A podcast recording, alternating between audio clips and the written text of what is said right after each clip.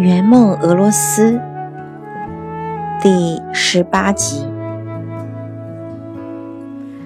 作者顶呱呱，演播每逢佳节。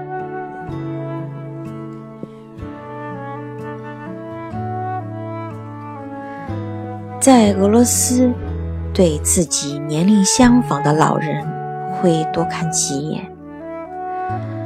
发现不少老人还在工作，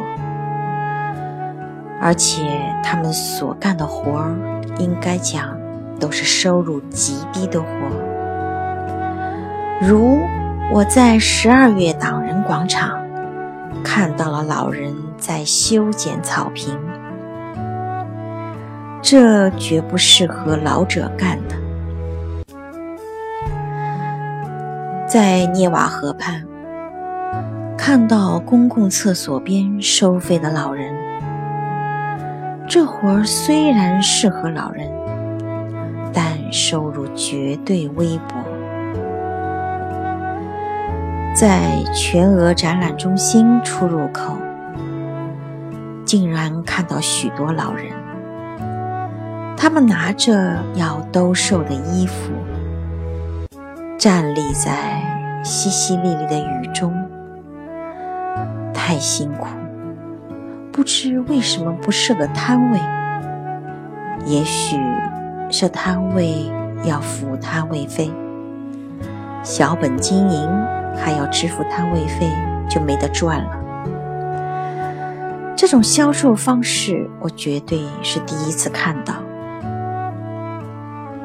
看到雨中的俄罗斯的大妈大叔。我真不知应该说什么。别人家的事，你能说三道四吗？在网上看到了一些资料，自二十世纪后，俄罗斯出现了十分的严重的人口老龄化，城市里每五个人中就有一位是退休老人。俄罗斯的退休人员的工资很少，只有全平全民平均工资的百分之三十。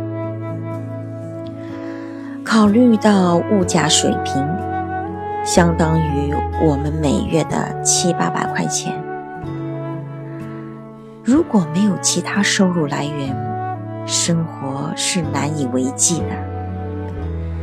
因此，不少老人。把城里的房子出租出去，自己住在乡间的别墅，在那里还可以种点蔬菜水果，节省开支。我在莫斯科和圣彼得圣彼得堡市看到的老人，也许他们没有其他收入来源，所以只能干这份辛苦活了。别人家的老人外出讨生活，补贴养老用，无可厚非。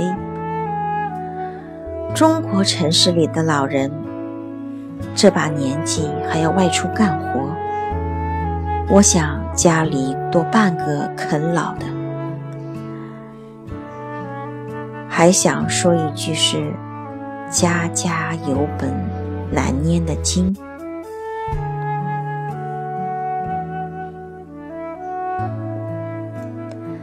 本集播送完毕，谢谢您的收听，我们下集再见。